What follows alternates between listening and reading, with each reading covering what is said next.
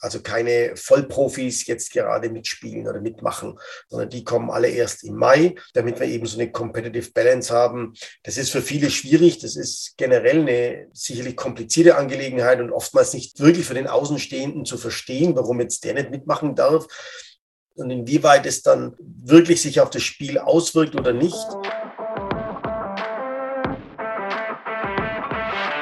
Herzlich willkommen bei Football Hautnah, der Podcast, bei dem dich ELF-Headcoach Martin Hanselmann mit in seinen Alltag nimmt. Moderiert wird das Ganze von mir, Johannes Reuter. Also hallo an alle Football-Begeisterten, die ihr Wissen und Verständnis für diesen Sport noch vertiefen möchten. Schön, dass ihr alle wieder mit dabei seid. Martin, wie geht's so? Was ist so los? Es kommen Spieler zu dir nach Neusetz, die du mal eine Woche begleitest. Ja, was, was steht da an? Hallo Johannes, ja, wir sind jetzt dann wirklich auf der geraten in die Vorbereitung. Wir haben ja schon mal darüber gesprochen, unser Kader ist jetzt ziemlich fix. Und jetzt geht es eben darum, die Spieler zu beraten und zu coachen und zu trainieren. Und da kommen auch Spieler immer wieder nach Neusitz oder Rodenburg und äh, trainieren hier, holen sich halt Trainingsplanung ab und ja, teilweise auch eine ganze Woche dann werden sie hier sein, um mit äh, mir hier zu arbeiten. Ich habe auch die Tage gesehen, da war Benji dann. Benji Barnes hat ein Video gepostet vom ZDK, also der ist auch gerade da immer, ja. Ja, der ist auch immer wieder mal da und trainiert gerade hier, äh, muss sich ja auch fit machen und fit halten. Und da ist er immer wieder mal auch hier vor Ort. Dann möchte ich auch mal noch auf ein Thema eingehen und zwar Balu hat über Twitter gefragt: Hallo, ihr beiden, ich bin enttäuscht von unseren deutschen Medien, was die Berichterstattung zum Pro Day von Marcel Dabo betrifft. Könnt ihr seine Leistung vielleicht mal einordnen im Vergleich zu seinem IPP Day in London, zu anderen Spielern insgesamt auf seiner Position? Liebe Grüße aus Kölle, Balu. Und er hat zu dir den Kommentar noch, und nein, Coach, ich war nicht in München, weil wir in der vorletzten Folge dann gesprochen hatten, ob wer da auch mit dabei war, weil er die gleiche Frage gestellt hat. Ja, okay. gut, gut. Ähm, ja, der Marcel macht tolles, gibt ein tolles Bild ab, ähm, präsentiert sich sehr gut. Und die Daten, die er dort gezeigt hat, sind ja auch sehr gut und äh, hat natürlich berechtigte Hoffnungen, dass es da jetzt einen Schritt weitergehen kann. Ja, also ich habe jetzt mal die, die Daten soweit ein bisschen aufbearbeitet. Also er ist jetzt die 40 Yards, ist er mit 4,42 gelaufen. In mhm. London damals waren es 4,52. Allerdings muss man auch sagen, das hat er auch in dem Interview mit dran damals gesagt, da war er schon ein bisschen müde von der Saison auch. Also da war er platt, würde ich jetzt mal sagen weil da doch schon die Saison in den Knochen lag und er konnte sich nicht perfekt darauf vorbereiten. Und 2019 in dem College Camp ist sogar mal eine 4-4-5 schon mal gelaufen und 2021 gibt es auch eine Statistik, das müsste bei euch in Stuttgart gewesen sein, Martin, mit einer 4-4-0. Ja, die Zeiten sind für ihn absolut realistisch. Er ist so ein 4-4, 4-5-Typ von seiner Geschwindigkeit her. Äh, wobei man jetzt hier natürlich sagen muss, das sind 4-4 oder 4-5 zu laufen. Das hat viel auch mit Tagesform zu tun. Und wie der Marcel ja auch richtig gesagt hat, wenn du eine Saison in den Knochen hast und musst dann mal 40 Jahre sprinten, ist ja wieder was ganz anderes, als wenn du dich da sechs Wochen drauf vorbereitest, äh, dich konzentrieren kannst auf diesen einen Sprint, auf diesen einen Tag dann kannst du nochmal andere Leistungen abrufen. Und äh, das sind schon tolle Zeiten, die wir da hören und sehen von den Athleten allgemein und, und insbesondere natürlich auch von Marcel. Äh, und da kann man beeindruckt sein. Und da muss er sich vor keinem Athleten, der dort drüben mit dabei ist, verstecken. Da kann er sehr selbstbewusst auftreten. Und im Vergleich zu College-Spielern, die in die NFL wollen oder auch anderen Spielern in der NFL, sind es einfach realistische Zeiten, die der Marcel da auch mitläuft. Und da gibt es dann auch den Vergleich zu seinen Zeiten, bei dem er der viertbeste Wert aller Spieler gewesen wäre beim NFL-Combine jetzt und als Defensive Backs dann sogar als zweitbester. Also das kann sich definitiv sehen lassen. Auf jeden Fall. Da ist er schon mit an der Spitze.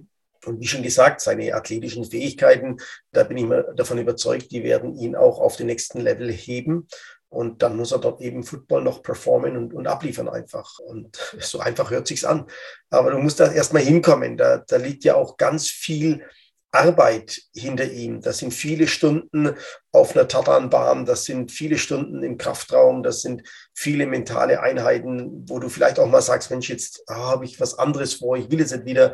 Aber du musst halt wieder auf den Platz und musst wieder laufen und musst nochmal irgendwie eine Nuance besser werden. Und dann kommst du eben von einer 4-5 auch auf eine 4-4. Wie hast du ihn damals in Stuttgart dann erlebt? War er da so richtig besessen, an der Nacht da besser zu werden? Musstest du immer noch ein bisschen pushen oder wie, wie lief das? Also ich, ich, ich glaube nicht, dass der Marcel ein besessener Typ ist. Er ist ein ehrgeiziger Typ. Ehrgeizig. Besessen ja. sicherlich nicht. Der ist ehrgeizig und, und der hat diesen Traum, weiß, dass der da ist, dass der real werden kann. Ich glaube, das ist das, was er gerade erlebt in den USA, dass der Traum, den er hat, real werden kann. Aber wir hatten ja schon mal drüber gesprochen. Der Marcel ist auch jemand, der mit beiden Füßen im Leben steht und der sagt, wenn es nichts wird, dann mache ich mein Studium zu Ende. Und, äh, aber ich will es auf alle Fälle probieren. Ich will die Chance mir nicht entgehen lassen. Und die Chance hat er jetzt und darauf bereitet er sich vor. Ich würde es jetzt nicht besessen nennen, aber er bereitet sich ehrgeizig darauf vor. Ja, er hatte ja dann auch Weitsprung aus dem Stand 3,44 Meter geschafft. In London waren es noch 3,35. Also alles über drei Meter ist doch Bombe, oder? Das sind ja so die wichtigen Einheiten. Der Standweitsprung, äh, vor allem für mich. Für mich ist der immer eine, eine ganz signifikante Größe. Denn im Standweitsprung zeigt sich deine tatsächliche Hüftexplosivität. Also wie kannst du aus der Hüfte heraus explodieren? Welche Muskelketten? Wie ist die, die Harmonie der Muskelketten? Also die koordinativen Fähigkeiten, die kommen ja da komplett zur Geltung. Und da ist ja der ganze Körper dabei. Also für mich ist es ein ganz wichtiger Wert und, und ich kann da einfach nur sagen, für mich war bis jetzt immer Athleten, die über drei Meter gesprungen sind. Da muss man sagen, das sind wirklich Weltklasse-Athleten. Die, die können einfach den nächsten Schritt machen. Wenn du mal über drei Meter aus dem Stand springst, dann gehörst du schon zu einer, zu einer Gruppe von Athleten, die, egal in welcher Sportart, sehr viel aus sich machen können. Das war doch bei Magnus Socha damals auch, oder? Der ja, genau. Marc ist auch über drei Meter gesprungen, ja. Weit über drei Meter. Weit sogar, okay. Gut. Ja. Dann noch, wo er dann wirklich alle begeistert hat, das war der vertikale Hochsprung. Da hat er in London noch 0,99 Meter, also so äh, mhm. knapp unter einem Meter und jetzt war da über ein Meter mit 1,028 Meter. Ja. Das ist auch etwas, was äh, sehr begeistert ist, äh, begeisternd ist. Und auch da gehört er mit über einem Meter zu den absoluten Top-Athleten, die, die das schaffen und äh, wird auch da mit der Sprungkraft, kann er da auch weiter ausbauen. Da muss man vielleicht mal wissen dazu, ich weiß nicht, ob ich es jetzt genau hinkriege, also ich müsste jetzt nochmal nachschauen, aber jetzt aus dem Kopf heraus hat damals der Manfred Nährlinger, den werden nicht mehr so sehr viele kennen, war mal Weltrekordler im Gewichtheben aus Deutschland. Und ich glaube, der Manfred ist bei 140 Kilo Körpergewicht, war ein Schwerathlet, ist der auch über einen Meter hochgesprungen. Also auch da ist die Explosivität eben beim Gewichtheben natürlich nochmal extrem zu erkennen. Aber das sind schon Zeiten, wo man sagt, da ist Weltklasse, das sind, das sind Top-Werte. top es ist auch der, ah genau, das war jetzt Weitsprung. Also mal kurz zum Weitsprung. Also Weitsprung, Weltrekord liegt bei 3,73 Meter. Den hat ein US-amerikanischer Footballspieler Byron Jones beim, äh, Byron Jones, erkennt man, ja. beim, beim NFL-Combine am 23. Februar 2015 gesprungen. Also 3,7, ja, Marcel jetzt bei 3,44. Ja, da kann er in der Leichtathletik auch noch mit einsteigen. Ne? genau. ja, und ja, Benchpress, also die 100 Kilo Stämmen hat er jetzt da 21 Mal geschafft. In London waren es 19 Mal, aber für dich nicht ganz so wichtig, hast du gesagt. Also ich, äh, grundsätzlich ist Benchpress natürlich wichtig und, und jeder Footballspieler braucht einen guten Wert und einen durchschnittlichen Wert. Aber auf den Positionen ähm, Wide Receiver oder Defense Back äh, ist das Bench Press sicherlich eine Marke für die Kraftausdauer und man kann das hochrechnen und, und kann sich ein Bild von dem Athleten machen. Aber im, im Spiel selbst ist es nicht so ausschlaggebend für mich, dass ich jetzt sage, okay, das ist ein Wert, da muss ich den dann unbedingt haben. Da zählen dann bei den, bei den DBs eben die Hüftbeuge, also die, die Tätigkeit der Hüfte, die Flexibilität, Beweglichkeit in der Hüfte, Explosivität. Das sind so die Größen, die da nochmal wichtiger sind, ne? Sprungkraft und so weiter.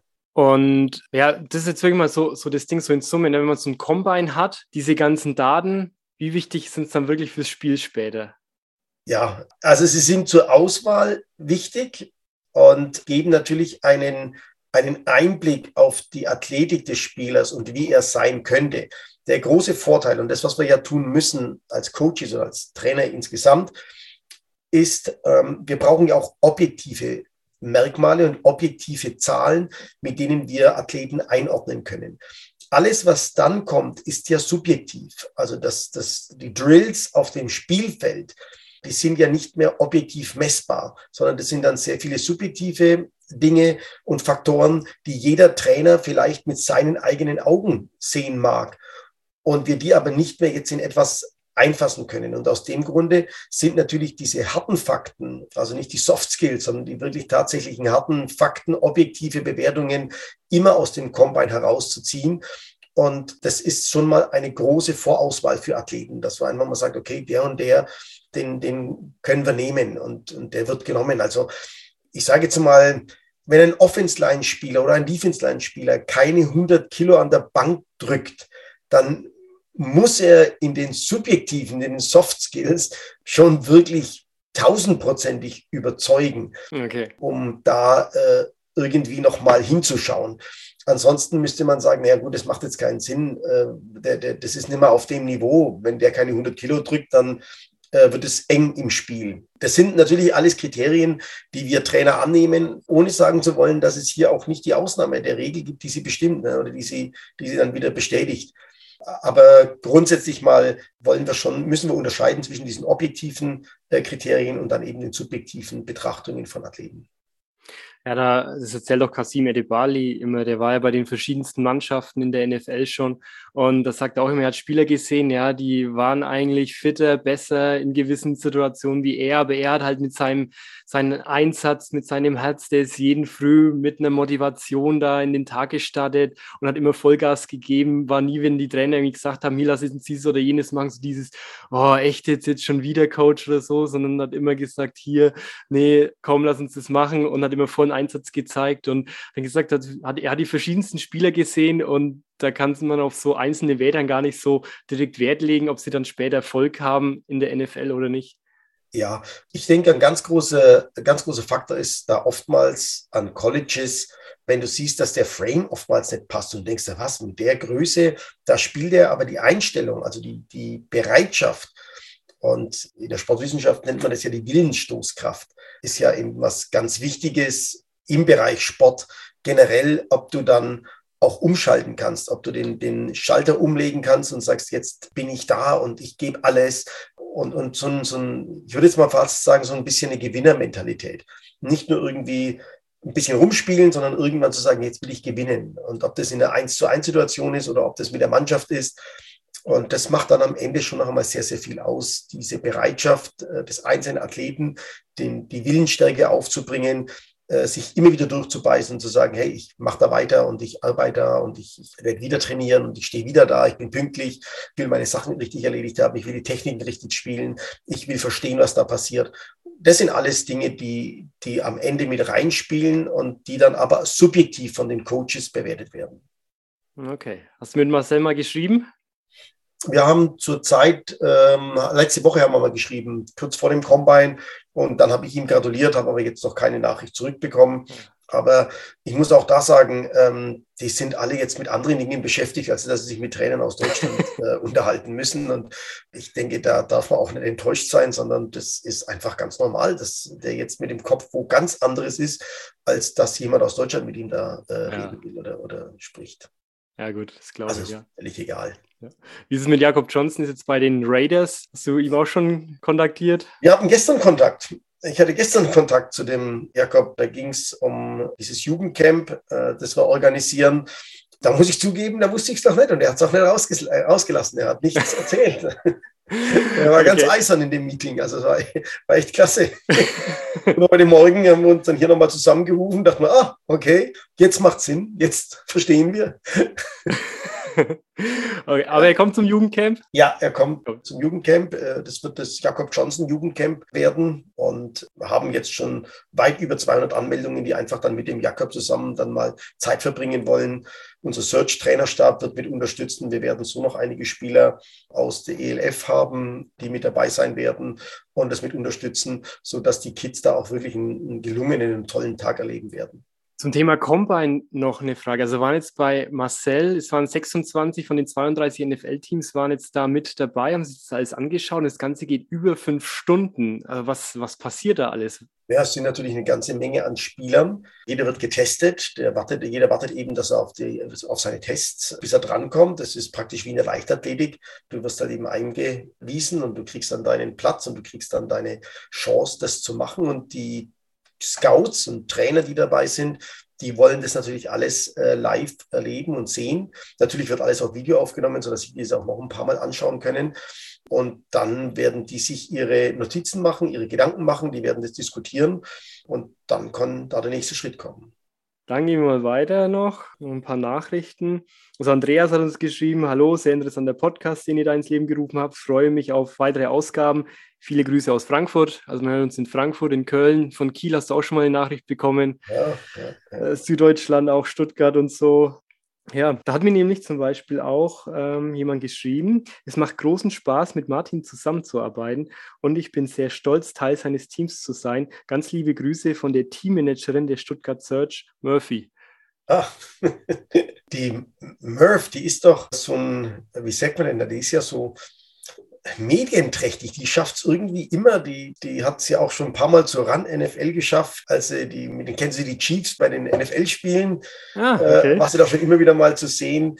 Dann bei irgendeiner Hilfsaktion war sie auch mit dabei. Also die, die, die Murphy ist sehr ehrgeizig und strahlt auch die Freude aus, wenn man mit ihr arbeitet und wenn man sie im Team sieht und was sie alles macht und auf dem Platz, wie engagiert sie ist. Das ist eine wahre Freude, jemanden da zu sehen, der im Football auch so aufgehen kann. So muss es sein, ja. ja. Sie hat schon geschrieben, dass du ihren Namen ein bisschen anders aussprichst, um sie ein bisschen zu ärgern. Nein, nicht zu ärgern, sondern sie sagte mir, der wird wirklich Merve ausgesprochen. Ich versuche immer relativ schnell die Namen meiner Spieler mir zu merken und immer die Vornamen auszusprechen. Mhm. Ähm, das ist natürlich jetzt sehr altmodisch und, und sicherlich müsste man da zurückgehen auf Erziehung oder was weiß ich ich bin halt wirklich auch der Meinung, du hast ja deinen Namen von deinen Eltern bekommen, weil sie ihn toll fanden. Ja. Dann finde ich, sollte man den Namen halt auch richtig aussprechen. Ich probiere auch immer nicht die Spieler beim Spitznamen zu nennen. Da haben schon viele immer wieder gesagt, Coach, du darfst mich auch so und so nennen. Und ich sagte immer, nee, ich nenne dich so, wie deine Eltern dich genannt haben und äh, ist ja okay. Manche sagen dann immer, puh, wenn du mich rufst, dann erschrecke ich immer, weil nur meine Mutter sagte, es sonst niemand. Und die Merve hat mir eben mal gesagt, dass ihr Name Merve ausgesprochen wird eigentlich. Äh, jeder sagt Merv und ich nenne sie eben Merve immer. Und dann reagiert sie eben oftmals nicht, weil sie das gar nicht kennt. Okay, also willst du nicht ärgern. Nein, nein. Ja. Bin ja froh, wenn uns jemand hilft und wenn jemand dabei ist mit so einer Leidenschaft und so einem Engagement. Also möchte ich möchte sie nicht verärgern.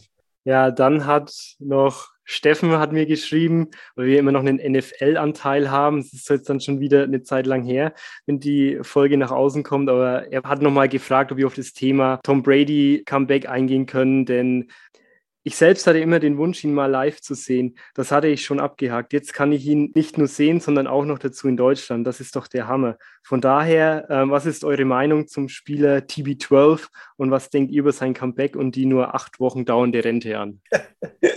Ja, was denkst du, Johannes?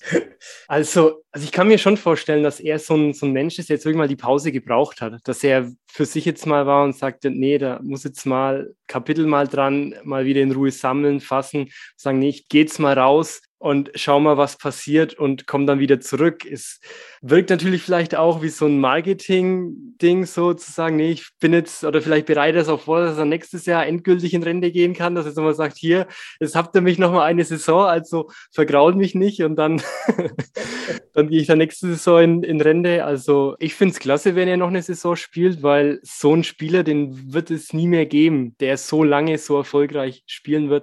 Und wenn er auch noch nach Deutschland kommt, das ist halt eine, eine riesen Ehre für uns. Ja, klar. Ich will mich da überhaupt keinen Spekulationen beteiligen, weil ich bin davon überzeugt, der Tom Brady weiß, was er tut. Ob das jetzt ein Marketing-Gag war, das Ganze, ich kenne ihn ja auch nicht, ich kann ja nicht in ihn reinschauen und, und äh, habe auch noch nie ein Wort mit ihm gewechselt. Also es ist immer schwer, da irgendwas zu sagen und sich ein, ein Bild zu machen.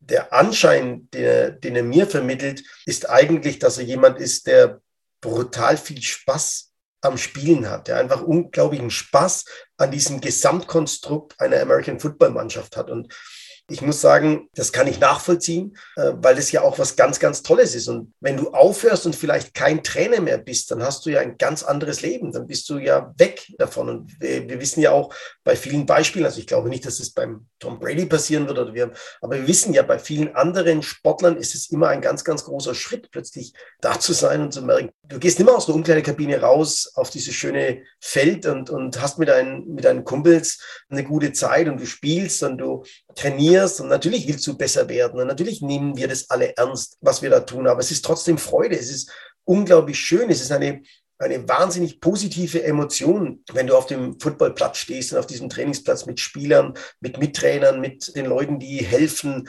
Das ist einfach was ganz anderes. Und das hast du dann halt irgendwann immer. Und ich glaube, dass der Tom Brady jemand ist, dem das sehr viel gibt, genauso wie es auch anderen, auch mir ja auch wahnsinnig viel gibt, da man eine Leidenschaft entwickelt. Und wenn er fit ist, wenn seine Schulter in Ordnung ist, ich meine, dann ja, muss er einfach noch weiterspielen und Spaß haben und Freude daran haben und wieder eine Saison rausgehen. Ich, ich denke, dass du am Ende einer Saison so geht es einem ja selbst auch. Da bist du natürlich leer, da bist du müde und dann bist du froh, wenn es zu Ende ist.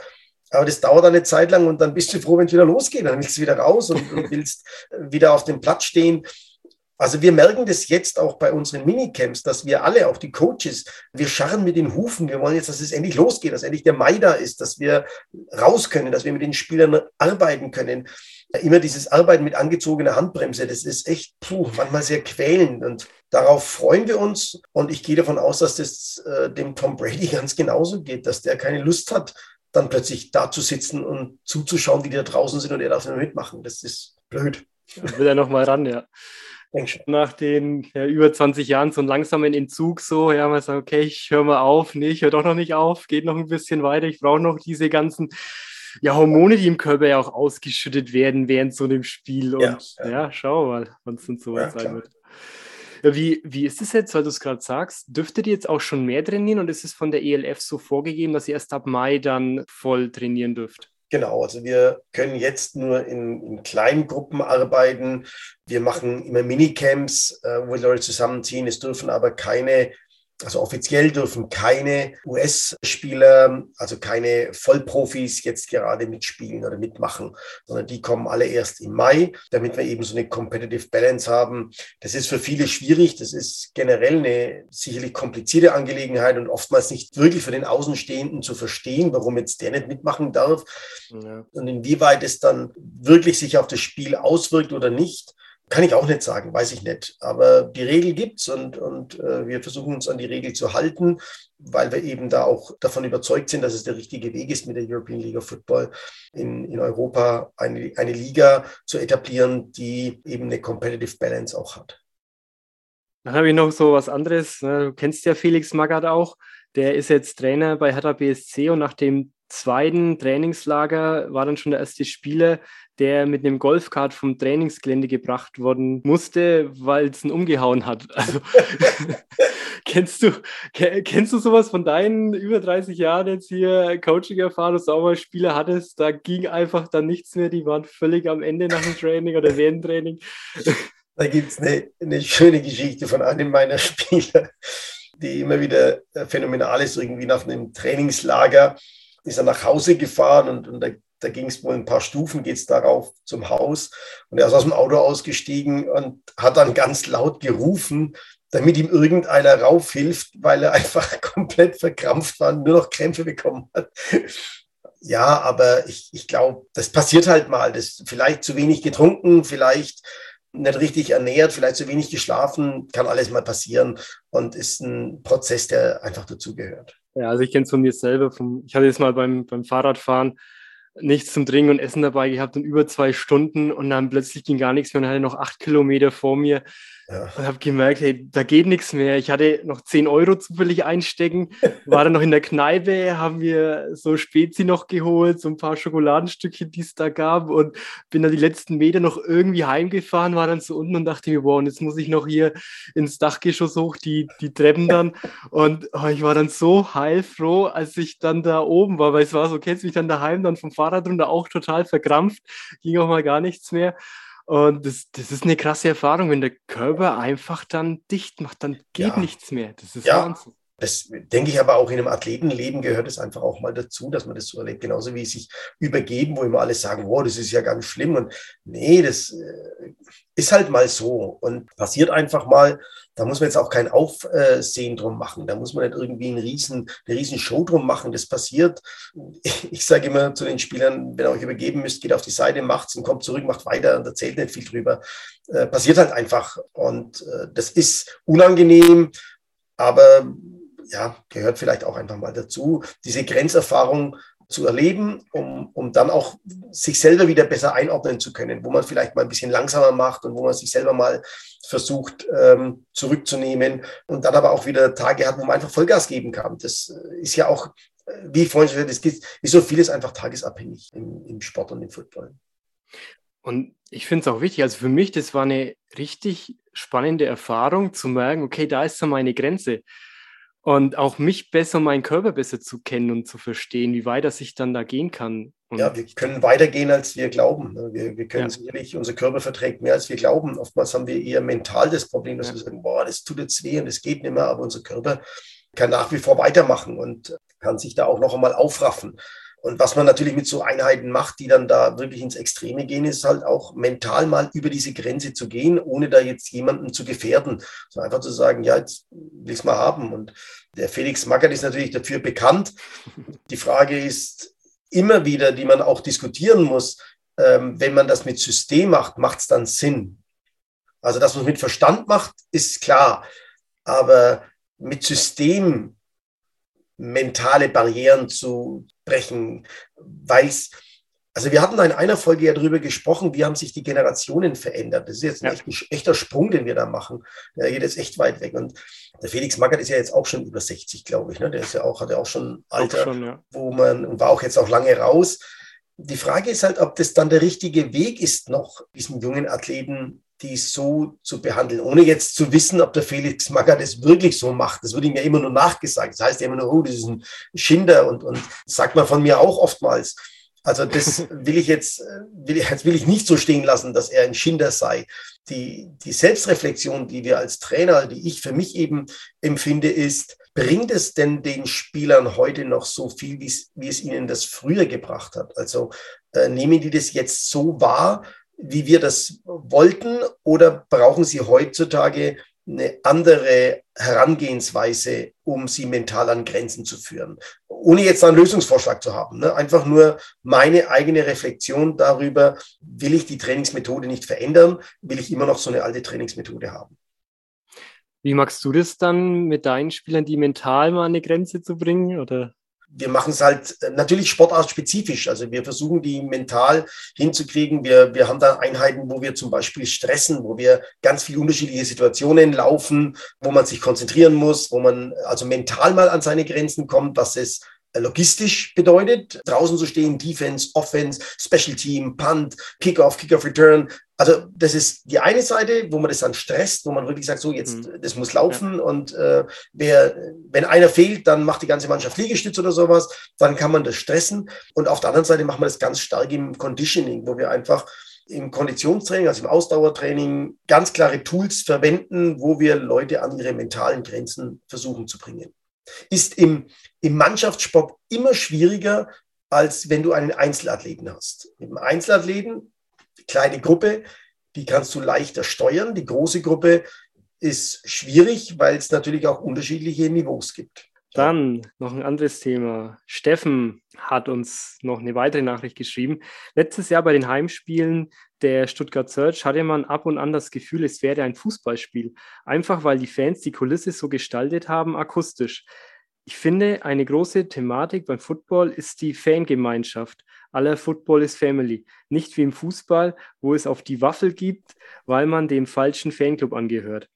Ich finde es relativ wichtig, dass wir als Vereine von Anfang an die Fankultur versuchen mitzugestalten. Mir ist bis dato kein Fall bekannt, aber die Fanbase wird größer. Die Heimspiele haben mehr Publikum und so weiter. Wie wird das von euch gesehen? Haben die Teams einen Einfluss auf die Fankultur? Wenn ja, wie?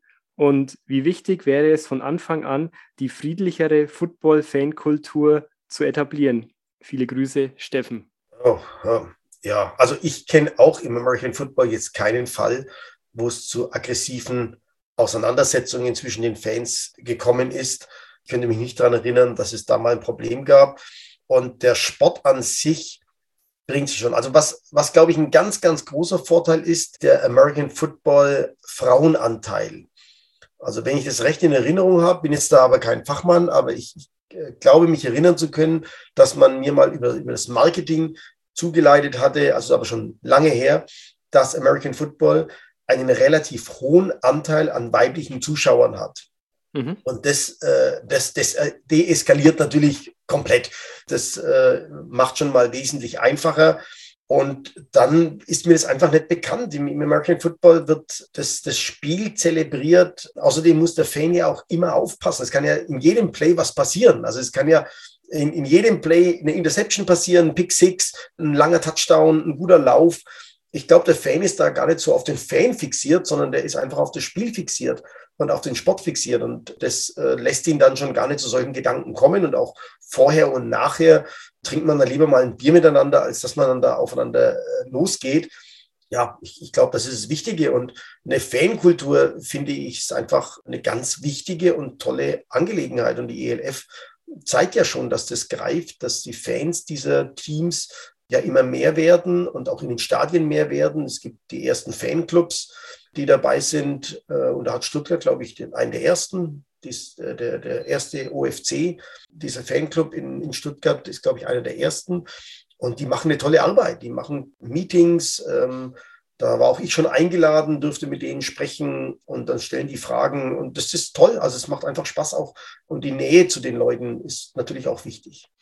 Ja, denn ich war dann zu dem Thema auch mal mit Björn und Annik von der Search Patrol in Kontakt, weil äh, die waren bei jedem Heimspiel ja auch mit, mit dabei und auch mal in Frankfurt oder so. Und hat jetzt Annik so gemeint, naja, das, was jetzt vielleicht, was jetzt sein könnte, was Steffen da so meint, ist vielleicht dieses Auf geht Stuttgart kämpfen und siegen. Das hört sich dann eher ein bisschen nach Fußball an. Und dann habe ich ihn Björn auch noch gefragt und der hat Folgendes dazu zu sagen. Also ich spreche jetzt mal für mich, wie ich das in Frankfurt wahrgenommen habe, weil da sind wir mit auf der Tribüne geguckt, oben im VIP, oberhalb von den Galaxy-Fans, diese, diese lila Macht, wie sie sich auch selber nennen, ich weiß, ich kriege jetzt gerade den Namen nicht ganz zusammen, mit Riesenbannern, Fahnen, Gesängen, Vollgas gegeben. Allerdings, wenn dann halt äh, auf der Gegentribüne die Stuttgarter Fans Gas gegeben haben, die haben sich dann wirklich auch diese Zeiten und dann sind die anderen ein bisschen leiser worden, dann äh, unsere ein bisschen lauter und äh, umgekehrt und so. Und nach dem Spiel ähm, haben die, die, also egal was sie gesungen haben, die Galaxy-Fans haben dann unsere in den Arm genommen und gesagt, sie sollen es jetzt nicht so, so tragisch nehmen, dass sie jetzt so oft die Mütze gekriegt haben und so. Also das war total entspannt. Siehst du, alles entspannt. Alles entspannt, selbst in Frankfurt, ja. Und Annik würde es jetzt nicht als Aggression bezeichnen. Nein, also ich habe da jetzt auch noch keine aggressive Stimmung gesehen. Okay. Und ich habe von Annik auch noch eine Nachricht dazu, eine Sprachnachricht. Also ehrlich gesagt, ich glaube auch nicht, dass das Aggression schürt. Fakt ist eins, es liegt immer im Verhalten des Einzelnen und die ganze Saison über und bei jedem Footballspiel, bei dem ich bis dato war, hatte ich nie auch nur im Ansatz das Gefühl, dass da Aggressionen hochkochen also vielleicht mal Verzweiflung oder Wut, aber definitiv nie, dass man irgendwie das Gefühl gehabt hätte, da geht jetzt einer auf den anderen los oder so. Nein. Also klar solle man es beobachten, dass es nicht in diese Richtung geht. Auf gar keinen Fall. Dafür steht aber auch Football nicht. Beim Fußball würde ich schon fast als Teil der Fankultur bezeichnen, so mies wie das klingt. Aber ja, also passt eigentlich nicht so nehmen es die auch wahr. Also ich höre da jetzt auch nichts raus, wo ich sage, boah, ja, das wäre jetzt irgendwie nee, ich, kritisch. Ich kann mich daran erinnern, in Köln nach dem Spiel sogar, dass unser Fanclub mit dem anderen Fanclub der Kölner wirklich auch lange beisammen stand und sie haben sich lange unterhalten und zusammen Bier getrunken. Also überhaupt kein, überhaupt kein Thema, würde ich sagen. Also bis jetzt habe ich da noch überhaupt nichts erlebt in der Richtung und möchte es auch ganz gern weiter so erleben. Genau, ja. Nee, so, so soll es ja auch sein. Ich meine, wir haben ja in den ersten paar Folgen auch schon mal das Thema drüber gesprochen, dass wir das natürlich unterstützen, wenn das alles friedlich abläuft und man auch als Familienvater, Mutter dann mit dem Kind einfach da ins Stadion gehen kann, ohne dass man jetzt schauen muss, oh ja, jetzt geht es gegen den Gegner, da muss man ein bisschen vorsichtiger sein. Das ist eigentlich nicht so der Fall. Und da habe ich auch mit Annik noch geschrieben und sagt sie, nee, also wenn da ein Kind allein irgendwie rumläuft, dann wird es eher noch hochgehoben, dass es was sieht und wird geschaut, hey, wo gehört es dazu? Und also wirklich alles friedlich und entspannt. Und so, so denke ich auch, dass das auch weiterhin hin so sein wird, weil wie du sagst, wenn der Frauenanteil da hoch ist, es ist auch eine, eine, eine andere Mentalität schon auch von den Leuten, die am Stadion so mitarbeiten, wie jetzt beim Fußball. Das ist da schon irgendwie familiärer so gefühlt. Da habe ich eben beim Fußball auch zu wenig Erfahrung. Das, das weiß ich nicht. Ich sehe nur bei uns halt keine Gruppierungen, die dann schon vorher Bier trinken, die sich dann vorher treffen. Und ich glaube, dass die Leute schon noch fokussierter auf den Sport sind. Und natürlich ist der Sport an sich ja schon körperbetont. Da muss man sich auf der Tribüne ja auch nicht unbedingt auch noch irgendwie körperbetont auslassen, sondern die Spieler zeigen ja da schon einiges an körperbetontem Verhalten. Und aus dem Grunde, glaube ich, es sollte es auch kein Thema sein. Und es sollte auch beim Fußball kein Thema sein. Nee, sollte es nicht sein. Ja. Es sollte einfach Sport bleiben. Und egal in welcher Sportart, sollte es ein Miteinander sein und niemals ein Gegeneinander. Gerade in Europa oder auch in Deutschland haben wir genügend andere Probleme, was den Sport anbelangt, dass wir genügend Plätze haben, dass wir genügend Trainer haben, dass wir genügend Chancen haben, uns auszuleben. Und bevor sich die da verabreden, sollten sie mal überlegen, ob sie die Zeit nicht lieber nutzen, um vielleicht einem jungen Talent irgendwas beizubringen und äh, sich die Zeit zu nehmen und, und einfach das zu fördern und zu unterstützen. Denn es liegt uns ja allen am Herzen. Es ist ja eine Emotion, die uns allen am Herzen liegt. Ja, und man muss auch sagen, im Fußball ist es ja zum großen Teil auch alles friedlich und normal und kann man auch mit seinem Kind dann ins Stadion gehen ja, es gibt nur halt manchmal so Begegnungen, wo man so Vermutungen hat, da könnte es ein bisschen kritischer werden, aber ja. Ich, ich, denke aber, also ich weiß es nicht, ich habe auch keine Zahlen vorliegen, aber mein Gefühl sagt mir, es wird auch beim Fußball besser.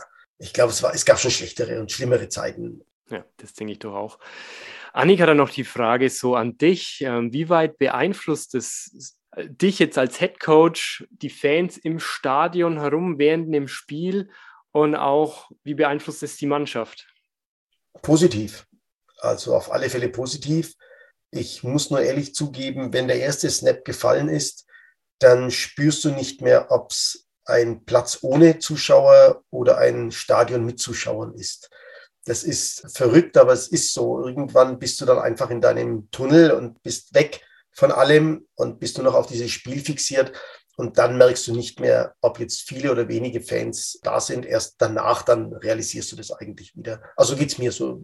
Das ist die, die Antwort auf die Frage an mich. Ob das andere Kollegen anders sehen, weiß ich nicht. Man sieht es schon, gerade wenn man sich aufwärmt, dann sieht man, wie sich das Stadion füllt und dann denkt man sich schon manchmal, puh, so viele Leute, wow, dass die das alle interessiert und, und für die machen wir das ja auch. Das ist ja auch für die, was wir da tun dann merkt man schon mal, hey, das sind echt ganz viele Leute und da kommen immer mehr. Das realisiert man und freut sich darüber. Aber sobald der erste Snap gefallen ist, also der Einlauf ist noch natürlich, das ist oft bei Spielern so Gänsehautatmosphäre, man ist unten im Tunnel und es geht dann los und dann werden die Spieler aufgerufen und dann kommen die rein und dann gehst du raus aus dem Tunnel, dann hörst du den Applaus, hörst du die, die Fans, das merkst du schon. Also das glaube ich, das macht auch ganz, ganz viel Positives mit einem. Äh, dass man da rausgeht und gibt Energie, gibt Kraft dafür. Aber sobald dann der Kickoff passiert ist, dann bist du in dem, dann zählst du deine Leute, dann zählst du auf dem Platz, dann überlegst du, dann denkst du, dann bist du in Kommunikation mit dem Quarterback, dann bist du in Kommunikation mit dem in der Box, mit dem Coach in der Box, dann musst du mit dem Defense Coordinator kommunizieren und dann bist du eigentlich raus und, und bist in deiner Welt. Und also ich persönlich kriege dann nicht mehr mit, wie das Stadion ist und, und wie es ist. Erst dann wieder danach, dann, wenn das Spiel zu Ende ist. Und weißt du, wie es für die Spieler ist, für die Mannschaft? Also pusht es die oder begrenzt es auch manchmal, wenn es jetzt irgendwie zu laut dann auch wird, auch wenn es die eigenen Fans sind? Na, ich glaube, zu laut gibt es nicht. Wir haben ja Mechanismen, damit wir das auch steuern können für uns auf dem Platz. Also wir haben dann schon Mechanismen, dass wir sagen, hey, wenn es ein sehr, sehr lautes Stadion ist, dann müssen wir irgendwie anders, anders reagieren, dann müssen wir den anderen Count machen, was auch immer. Die Kommunikation des Quarterbacks ist manchmal ein bisschen schwieriger.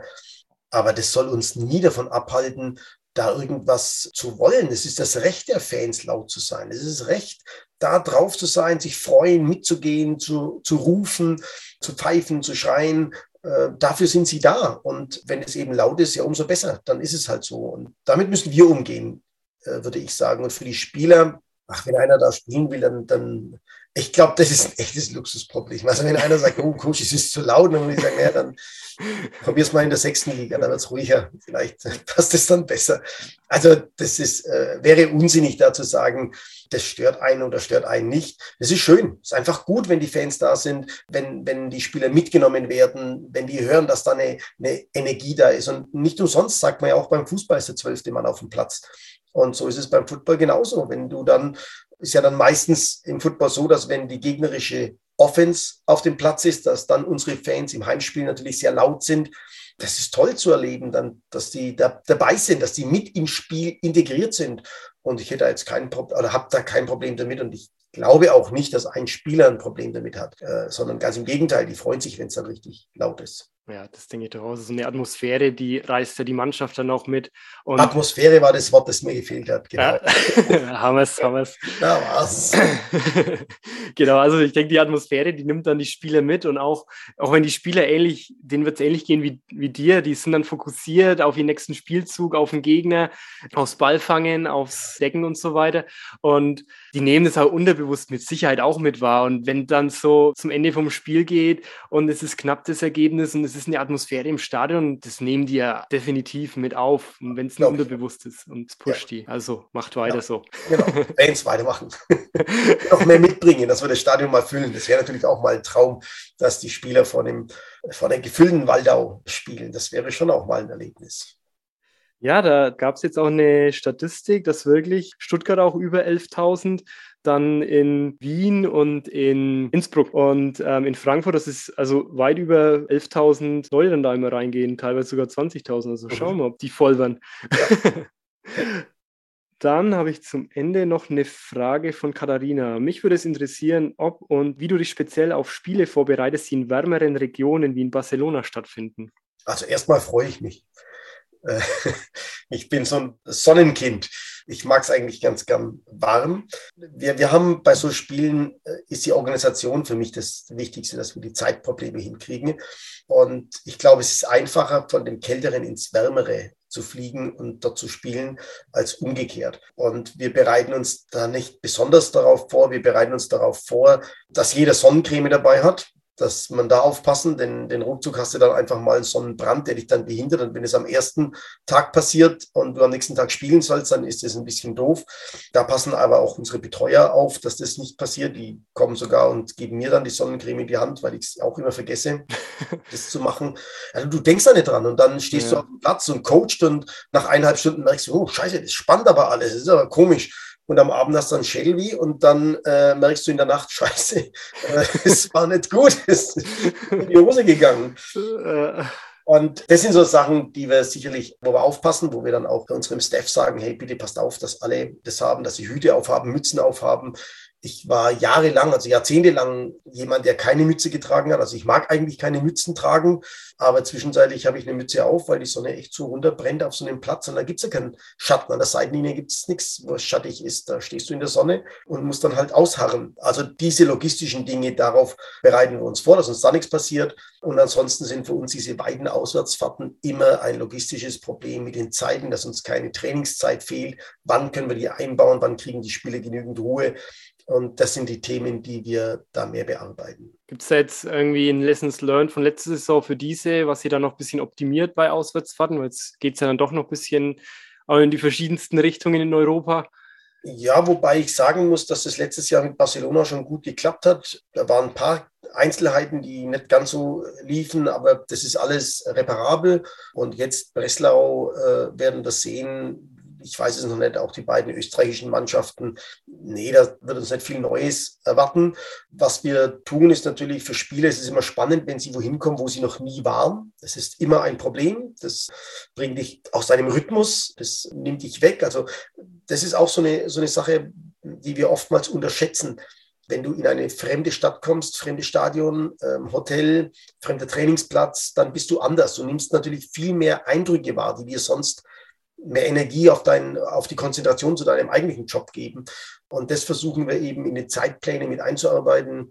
Ich glaube, wir hatten schon mal, wir machen so ein Teamwalk immer vor den Spielen in den Stadien, dass die Spieler dann vorher schon mal das Stadion gesehen haben, dass sie damit familiar sind und ungefähr wissen, was da auf sie zukommen kann, wo was steht, wo das Wasser steht, damit sie dann nicht auch gucken müssen und schauen müssen, sondern weiterhin sich fokussieren können auf das, was wir auf dem Platz machen. Da versuchen wir ihnen möglichst viel abzunehmen und das ist natürlich ein ganz, eine ganz, ganz große Aufgabe von unserem Staff außenrum. Die haben natürlich bei so einem Spiel keine Zeit, irgendwo rumzustehen, sondern die sind voll in Action. Die kriegen den Plan, wann, wo, wie das Wasser zu stehen hat, mit welcher Temperatur, damit die Spieler eben sich komplett auf das konzentrieren können, was wir dann von ihnen verlangen, was wir tun. Also das ist eher die Vorbereitung eher die Vorbereitung dann. Ja. Gut, ich denke, das ist soweit beantwortet. Hoffe ich. Ja, wenn nicht, Katharina, kannst du uns nochmal schreiben, so wie ihr alle. Also kontaktiert uns gerne per Instagram, per Twitter, per E-Mail. Ich packe auch einen Link in die Show Notes, wie ihr uns eine Nachricht schicken könnt. Oder auch per Spotify könnt ihr direkt eine Frage stellen zu jeder Folge. Und dann gehen wir darauf ein. Das freut uns riesig, so ein tolles Feedback zu bekommen und motiviert da weiterhin die ganzen Themen nach außen zu tragen. Abonniert uns gerne, damit ihr keine neue Folge Football hautnah mehr verpasst und Be a Friend, Tell a Friend, empfehlt uns bitte gerne weiter. Das macht uns große Freude hier, dieses Projekt und umso mehr wir uns zuhören, umso mehr Spaß macht es dann auch und umso eine tollere Football hautnah Community bauen wir dann auch so nach und nach auf. Also vielen Dank, dass ihr wieder mit dabei wart und Nochmal für dich, Martin, am Schluss Szene Barcelona. Ihr seid ganz knapp, liegt noch hinten und ähm, habt die Chance, das Spiel noch zu gewinnen. Was sagst du deiner Mannschaft? Wie pushst du sie, dass sie das Spiel noch herumreißen? Never give up. Never give up. Never. Get back and never give up. Fight. Das ist alles, was wir dazu sagen haben. Ne? Also nie aufgeben im Leben. Bleibt dran. Wenn euch etwas am Herzen liegt, wo ihr irgendwie, egal was es ist im Leben, was euch am Herzen liegt, never give up. Never give up. also, dann bis nächste Woche. Macht's gut. Tschüss. Tschüss. Ciao.